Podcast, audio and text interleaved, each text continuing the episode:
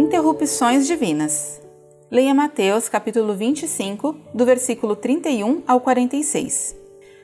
Quando foi que vimos o Senhor com fome, com sede, forasteiro, nu, enfermo ou preso e não o socorremos? Mateus capítulo 25, versículo 44.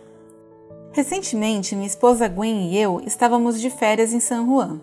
Como não havia café disponível em nosso hotel, saí para dar um passeio de manhã cedo e encontrei uma lanchonete nas proximidades. O lugar estava quase vazio, mas quando me dirigi ao balcão, um homem se aproximou de mim e perguntou: Senhor, pode me pagar um café da manhã? Estou com fome, mas não tenho dinheiro. Recusei educadamente e continuei em direção ao balcão. Apenas mais um mendigo, pensei.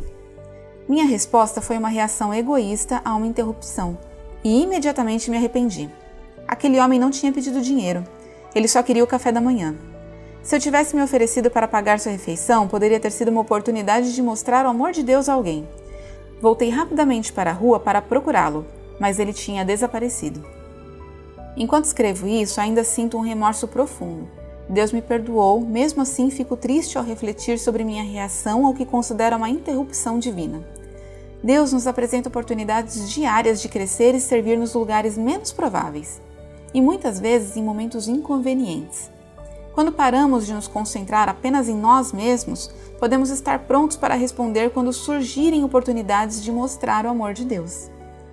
Oração. Amoroso Deus, ajuda-nos a estar alertas a cada pessoa que tu colocares em nosso caminho hoje. Em nome de Jesus, amém. Pensamento para o dia. Todos os dias eu prestarei atenção às interrupções divinas. Oremos para estarmos atentos às sugestões de Deus. Tom Smith, Utah, Estados Unidos. Essa mensagem foi publicada originalmente no No Cenáculo Impresso, edição de novembro e dezembro de 2021.